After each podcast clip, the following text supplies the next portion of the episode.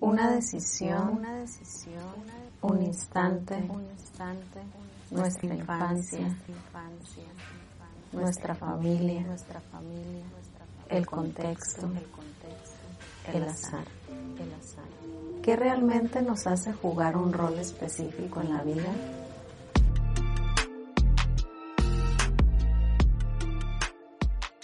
Casa de las Ideas de Tijuana Innovadora presenta Pasajero 29, un podcast para conocer a los agentes de cambio que hacen la diferencia.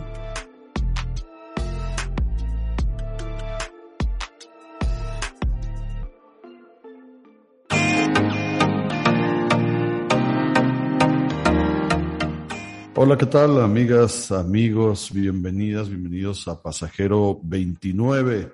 El día de hoy tenemos una entrevista con Magali Preciado. Es de esos personajes de la ciudad que todo el mundo conoce y reconoce, pero del que sabemos muy poco.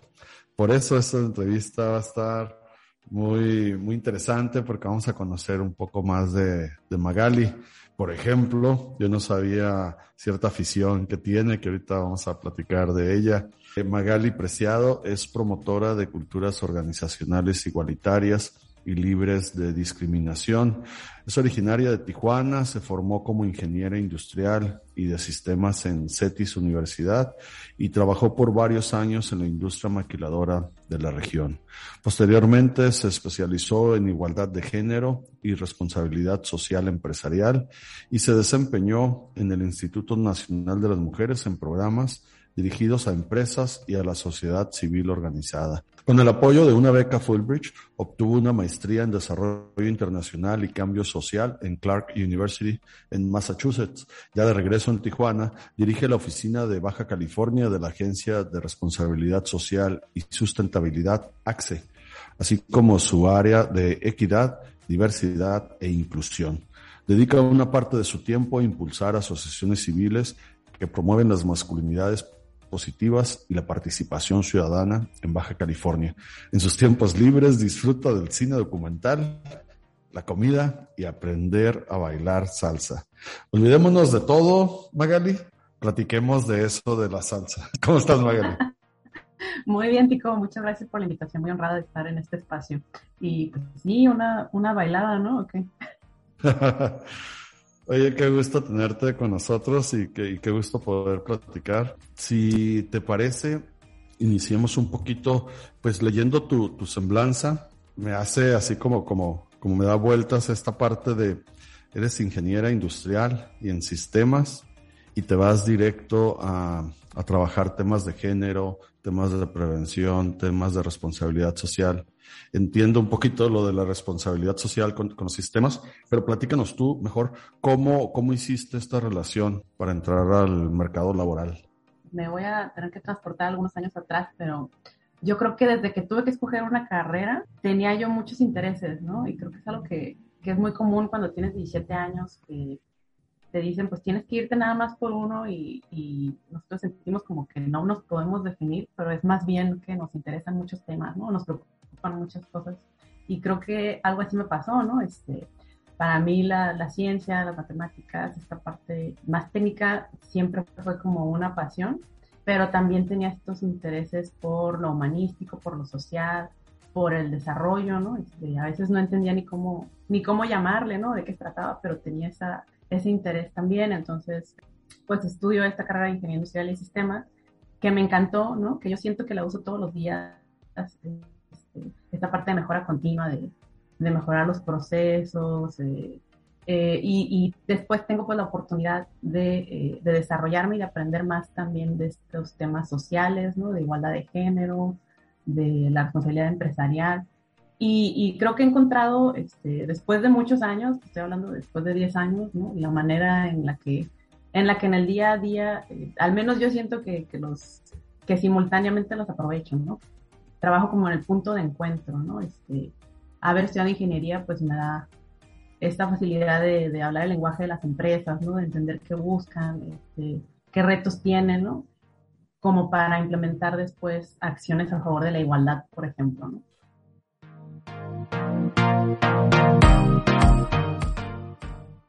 Tú entendiste la primera, el enfoque del sistema local de prevención, me imagino.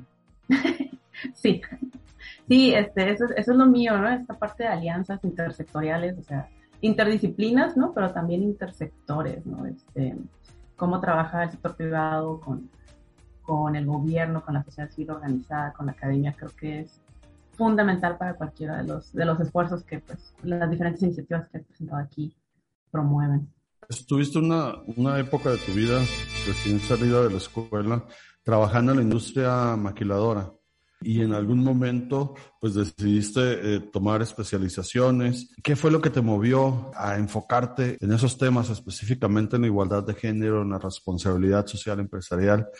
¿Cómo te llega esta iluminación? Pues creo que fue más que un momento como una serie de, de cosas ¿no? que van pasando en la vida. O sea, el mismo hecho de estudiar ingeniería para mí, ¿no? estoy hablando de que hace 20 años, pues éramos, eh, ya tuve que decir ¿no? Pero hace 20 años éramos un grupo eh, donde habíamos dos o tres mujeres, ¿no? De todo el salón de ingeniería. Y éramos en ingeniería industrial, pues donde había más mujeres regularmente, ¿no? Hay otras ingenierías donde había una chica.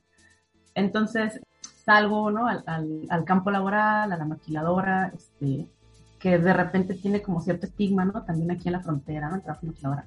Yo fui muy feliz trabajando en la maquiladora, te lo puedo decir, ¿no? Eh, pero también al mismo tiempo eh, se volvía más evidente estas cosas de eh, segregación de los trabajos, ¿no? A lo mejor en el mismo piso de producción veías a todas las mujeres haciendo eh, un trabajo de soldadura que tenía un sueldo bajito, ¿no? Y a los hombres los veías en las prensas, este, que era un trabajo que tenía sueldos más altos. Entonces, como empezaba yo a ver cosas incluso cuestiones de hostigamiento, de acoso, ¿no? Del, trato que recibían las mujeres. Eh, y, me era imposible como dejar de verlo, ¿no? Yo, yo la verdad salí de la carrera y dije, pues ya, soy feliz con ingeniería, me dedico a esto, pero me fue llamando, ¿no? Como hay una necesidad aquí, pues que se puede hacer. Entonces, me fui formando mucho de manera autodidacta, porque estamos hablando de hace, no sé, 15 años, el, el tema de igualdad de género no era de repente tanta tendencia como ahora, entonces, este, también las redes sociales, ¿no? Pues no estaban en el boom en el que están, en el que han estado en los últimos años. Entonces, fue como ir buscando, ¿no? Este, aprendiendo, bueno, ¿por qué se me hacía raro que hubiera pocas mujeres en ingeniería, ¿no? Y cuál era el impacto de eso. Em, y entonces, pues así, así, así poco a poco me fui acercando, encontré organizaciones civiles, locales, ¿no? Este, que también en esos tiempos aquí anécdota, ¿no? Yo pensaba que una sociedad civil o una ONG era Greenpeace, ¿no? Y que ya era todo lo que había. Porque no te enterabas mucho, era difícil tener información de organizaciones locales, ¿no? Este, no era cosa que salía en las noticias, o pues, no había Facebook, o yo no tenía. Y poco a poco, pues ya una cosa me llevó a la otra y, y estamos aquí. Yo creo que sigue siendo Igual en el sentido de que las organizaciones civiles, llega la información de las organizaciones civiles en muchos casos solo a las personas eh, que ya están en los temas. Es muy difícil que haya información para un joven en una colonia, en una escuela, que se localice una inquietud y se pueda canalizar a través de una organización que él conozca, que ella conozca, que sepa dónde puede aportar o que puede aportar. Como que sí se necesitan ciertos contactos, ya sea virtuales o físicos, para llegar a ese punto donde puedes aportar a través de una ONG. Sí, totalmente. Y, y, digo, lo podemos decir tú y yo porque lo hemos vivido, pero si vemos las encuestas, ¿no? Hay, también incluso poca confianza en los últimos años, ¿no? Que se empezaba a formar y de repente pues es, em, pues no hay, hay, estas ideas, ¿no? De si no conoces el sector, también cualquier prejuicio, ¿no? Va, a prevalecer de que si a lo mejor cómo se usan los dineros, ¿no? Este, el impacto real que tiene.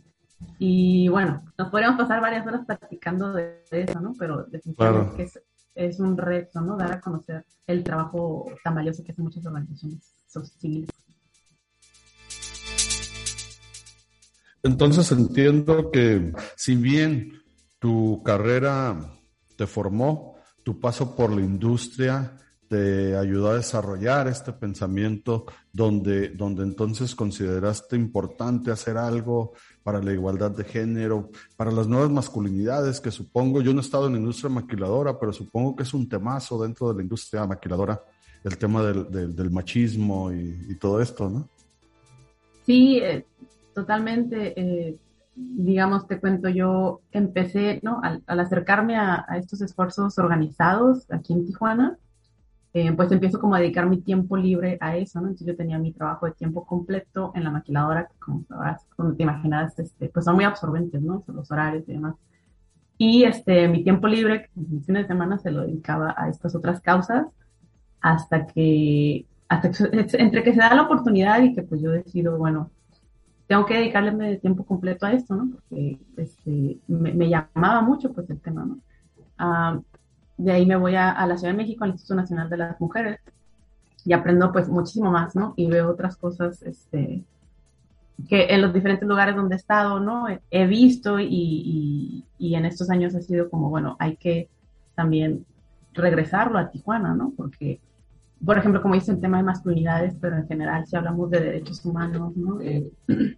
de prevención de la discriminación, de repente creo que en, Tijuana tenemos el reto de incluso reconocer a veces, ¿no? Que estamos, que es un tema que tenemos que atender, ¿no? Este, yo escucho mucho, pues, que somos una región tan pujante, ¿no? Y, que sí lo somos, ¿no? Que, pues, esas cosas no pasan aquí, ¿no? Esas cosas son como de, lugares más pequeños o de, pueblos, ¿no? De no lugares tan cosmopolitas como Tijuana. Y pues no, sí tenemos muchas áreas de oportunidad, ¿no? Creo que lo primero es, es reconocerlo y, a mí me interesa mucho esto de llegar a, eh, a una audiencia tomadora de decisión. ¿no? Por eso me gusta mucho trabajar con empresas y con sus áreas de recursos humanos, con sus áreas de dirección, donde ellos puedan decir, este, aquí ofrecemos, ¿no? En este centro laboral ofrecemos una licencia de paternidad, por ejemplo, ¿no? En el tema de masculinidad.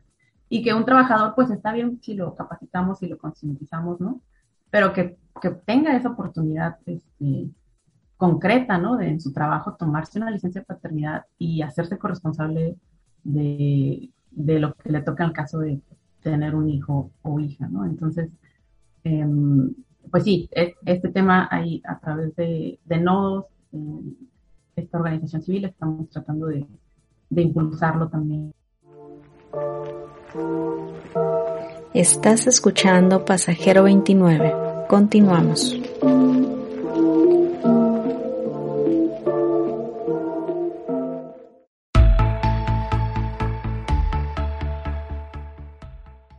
Continuamos con Magali Preciado y, pues estamos conociéndola, pero creo que ya es, ya es momento de platicar también de algunos de los proyectos, como ya lo inició antes del corte, los proyectos en los que se ha involucrado últimamente. Ahorita estás dedicando parte de tu tiempo a asesorar o acompañar asociaciones civiles en el tema de nuevas masculinidades o masculinidades positivas. ¿Qué es lo que haces en este, en este sentido?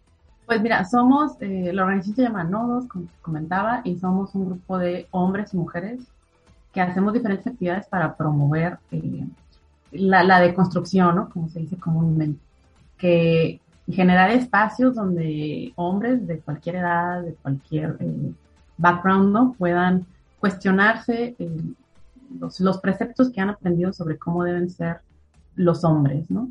Sobre todo nos preocupa mucho este aprendizaje del manejo o más bien el poco manejo de las emociones que de repente vemos ¿no? en, esta masculinidad tradicional, ¿no? que es, es, es, común y es aceptable reaccionar a lo mejor con violencia, em, o que las únicas emociones aceptables para los hombres pues sean agresión, enojo o, este sí, básicamente se reduce mucho enojo, pero no tristeza, no ternura, no, no este, eh, frustración que no sea enojo, ¿no? Entonces, esta parte también nos interesa mucho y es, pues, abrir, abrir la conversación, ¿no? Digamos, es, parte de, la misión que tenemos para, para que con ello podamos reducir esas violencias hacia las mujeres, hacia otros hombres, pues incluso los recursos naturales, ¿no? La, manera en que está armado nuestro sistema económico, que podamos también eh, repensar un poco de cómo esos em, roles tradicionales, tanto de de hombres, pero también de mujeres, ¿no? Nos, nos impactan en el resto de la vida.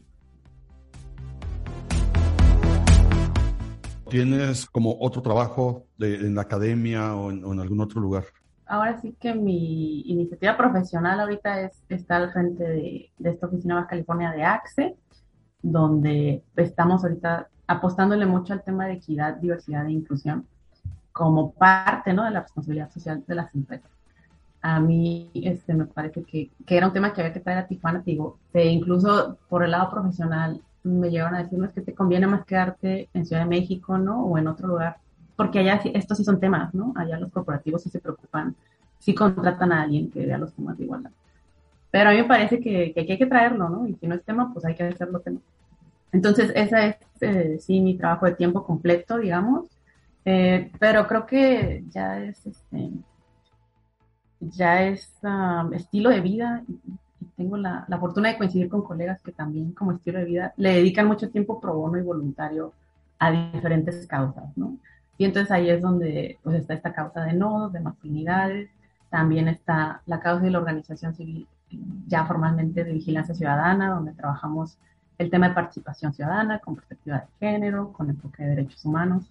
Trabajamos, trabajamos mucho con juventudes y pues básicamente es a lo que le dedico más tiempo ahorita, ¿no? Pero también hay otras organizaciones que, que en los últimos años este, he estado muy cercana o apoyando. también de sí, ahorita en la Ibero y a veces tomo clases de salsa, pero a veces ya no me da tiempo.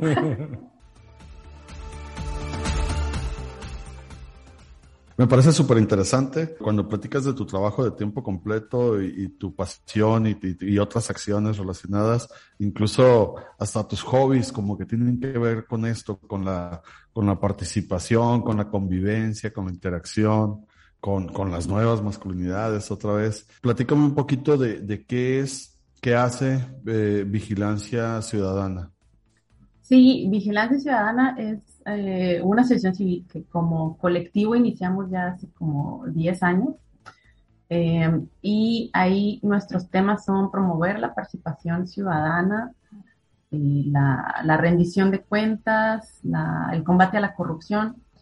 Básicamente, pues estamos, como dice el nombre, vigilando como ciudadanos y ciudadanas, ¿no? Eh, nos interesa mucho hacer llegar estos temas a las juventudes, ¿no? Desde eh, nuestras responsabilidades democráticas, ¿no? Que no se limiten a ir a votar un día cada tantos años, ¿no? Sino que estemos atentos y atentas a qué hacen nuestros gobiernos locales, sobre todo, ¿no? Porque sus decisiones nos afectan. El uso del presupuesto público, ¿no? Estamos constantemente monitoreando lo que pasa en el cabildo, eh, que es, otro tema, como platicamos hace rato, lo de la sociedad civil, ¿no? Es otro tema que no llega mucho a la gente, ¿no? Que difundirlo es difícil, este, que nos ganan eh, pues otras noticias, a veces incluso de carácter federal o más lejanas. Y bueno, esos son los temas que, nos, que tratamos, ¿no?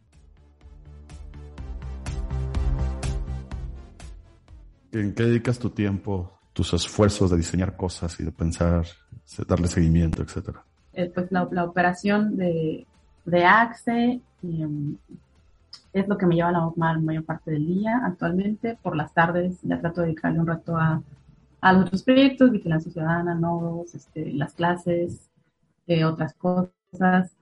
Trato de meter este, algunas horas, ¿no? De, actualizarme todos los días, de estar al pendiente de, las noticias en el campo. Eh, digamos, en mi ámbito, equidad, diversidad e inclusión, están cambiando las cosas todos los días, ¿no? Un día es políticamente correcto que se dice un término y al otro día ya no.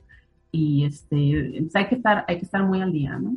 Y por otro lado, pues estar atenta como ciudadana responsable que trata uno de ser, ¿no? De las noticias, ¿no? Eso. Ahí te puedes llevar la mitad del día, pero obviamente no da para tanto. Y pues sí, se, se, va, se, va, se va el día muy pronto. Has escuchado, no sé, y últimamente lo he escuchado más, gente que le cerró la puerta a las noticias porque le estaba generando ansiedad, porque le estaba generando depresión, porque durante la pandemia, este, tanta gente que, que falleció, que se infectó, que, que no encontró atención médica, que, etcétera, etcétera, etcétera. Y a pesar de, de la pandemia y de estar viviendo este revés humano, este, también hay guerra, también hay violencia, también hay homicidios, también hay secuestros, pues me pasó también, Tico, no sé si alguien estuvimos realmente exentos de eso, ¿no? Me pasó también eh, en diferentes momentos que tuve que dejar, sobre todo las redes sociales, ¿no? pues por, por esta ansiedad que generaba, ¿no? Y porque también estar escuchando malas noticias, no, no lo necesitas todo el día, ¿no? Todas las malas noticias están ahí. Entonces, eh, sí, es, esto que te digo de que trato de estar al día, es un reto porque requiere mucho tiempo, no lo tengo, pero también es un reto de, em, de encontrar un balance, ¿no? De escoger muy bien las fuentes eh, donde veo las noticias, de no darle clic a todo.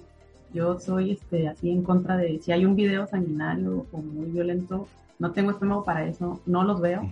Este, también me genera mucho conflicto que a veces cuestiones como memes o twitters o cosas que pasan en las redes sociales se vuelven noticias. En opinión no todo eso es noticia, ¿no? Pero eh, pues es, lo que ronda de repente y creo que nos puede quitar mucho tiempo de lo que de lo que realmente tendríamos que estar observando. ¿no? Hay muchas distracciones también en, los medios, en las redes. Eh, sí, es, es, un reto estarlo, estarlo balanceando, ¿no? Y, y, otro reto que tenemos ahí, ¿no? Es este, buscar fuentes que, que, no siempre estén de acuerdo con lo que nosotros pensamos. Yo ahí creo que tengo todavía una, una, gran área de oportunidad, ¿no? Porque por supuesto que, que me declaro, este, prefiero escuchar a quienes están de acuerdo conmigo, ¿no? Pero para polarizaciones creo que ya tenemos suficiente, ¿no? Y, es algo que me preocupa bastante también cómo generamos este diálogo con personas que piensan diferente a nosotros, ¿no? Y a nosotras es hasta, hasta necesario, ¿no? Escuchar voces diferentes, escuchar opiniones distintas para que podamos tener estos argumentos que estén mejores construidos a partir de recoger diferentes sentires, pensares, etcétera.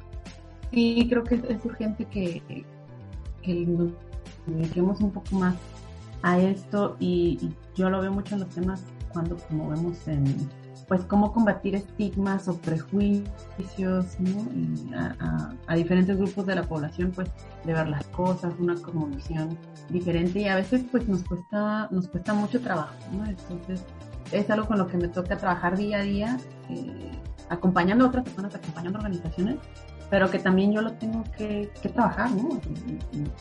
también es algo mm, pues que me retribuye mucho, ¿no? Porque estar, estar como actualizando tus propios eh, puntos de vista, pues también es, muy refrescante, ¿no? Se mantiene como, como que, oh, a ver, ¿qué aprendo hoy?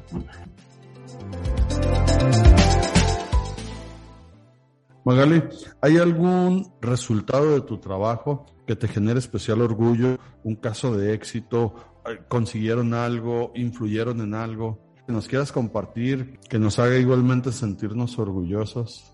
En lo personal, a mí eh, cuando más, más me conmuevo y más digo valió la pena es cuando al final de, algún taller o de alguna plática eh, eh, alguien se acerca ¿no? y, me dice, hoy estuvo genial, no, no había pensado eso, este, o justo es lo que estaba rondando por mi mente, pero no le había puesto en palabras, o qué bueno que viniste a hablar de esto. Así sea una persona, ¿no? Es cuando cuando digo valió la pena, creo que esta idea de, de cambiar el mundo que a lo mejor yo tenía hace 10, 20 años, ¿no? De que hay que cambiar el mundo a través de cambiar a miles de personas, ¿no? Para que sea más pronto, porque eh, pues ya lo tengo muy aterrizado a que más bien significa eh, ayudar a que las personas cambien su propia vida, ¿no? Y a veces es una persona a la vez, pero eso, eso es cambiar el mundo para mí, ¿no? Esta semana estaba hablando eh, muralista, artista urbano que se llama, le dicen Spell, y estábamos haciendo como, como un directorio de los artistas urbanos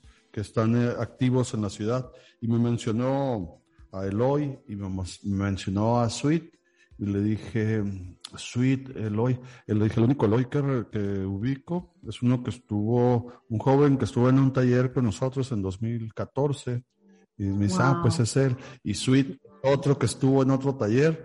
Eh, es, es, otro joven que estuvo en el mismo taller, de los cuales los dos ya están ya están haciendo intervenciones urbanas, ya están haciendo murales, ya, ya hay imágenes de ellos en, en la ciudad, en diferentes puentes, en diferentes lugares. Me dio muchísimo gusto. Un taller comunitario donde tienes eh, como otros fines, ¿no? ¿no? No buscas generar artistas, buscas establecer una comunicación con ellos a través del arte y que al final de cuentas sí surjan artistas, me pareció genial. Está genial, felicidades. Una persona a la vez, ¿no? Y vamos logrando el éxito con todas estas estrategias. ¿Cuál es el principal reto al que te enfrentas? Quizá el que se me viene a la mente ahorita es eh, la inercia, lo que, lo que estamos haciendo porque lo hemos hecho así siempre, ¿no? siempre sale. Este, muchas veces las organizaciones con las que estamos o las empresas o las personas no tienen la, la mínima intención de, de generar un riesgo de discriminación o de hacer algún trato diferenciado a las personas pero igual sucede porque están haciendo las cosas igual que, la, que, las han hecho por cinco años y no han tenido ningún problema. De ahí que le llaman mucho estos sesgos inconscientes, ¿no? Que ni siquiera nos damos cuenta del impacto que podemos tener a veces con acciones menores. Entonces creo que esa inercia como eh, de estar en la comodidad de, de, lo que hacemos en el día a día es, es es un obstáculo para lograr estos cambios culturales, sobre todo en las organizaciones.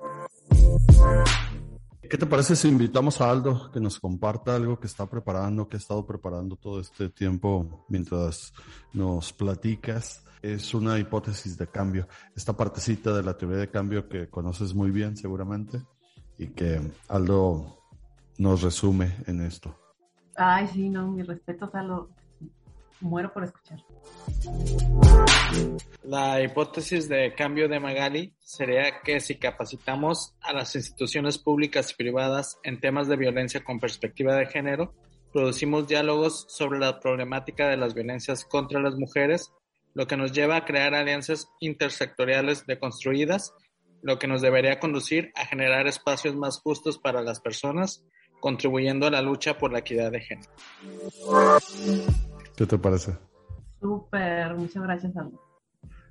Eso es, gracias Aldo. Magali, pues eh, con esto nos despedimos, nos dio muchísimo gusto platicar, creo que nos hizo falta tiempo, sobre todo para platicar esa parte de la salsa que no platicábamos tanto, pero pues ya habrá, ya habrá tiempo en otro, en otro momento, en otra vuelta de este podcast. Muchísimas gracias por aceptar esta invitación. Muchas gracias, al contrario, Tico, Aldo y a todo el equipo. Hasta luego. Gracias y también agradecemos a todas las personas que nos hacen el favor de escucharnos a través de las diferentes plataformas. Nos escuchamos la próxima semana. Gracias. Pasajero 29 es una producción de Casa de las Ideas de Tijuana Innovadora AC. Conducción Tico Orozco. Edición Aldo Otero. Guión Luz Serrano y la voz de un invitado diferente cada semana que nos comparte a partir de su historia de qué manera aporta para la prevención de las violencias y qué es lo que lo mantiene ahí. Escúchanos cada semana a través de tu plataforma favorita de podcast. Pasajero 29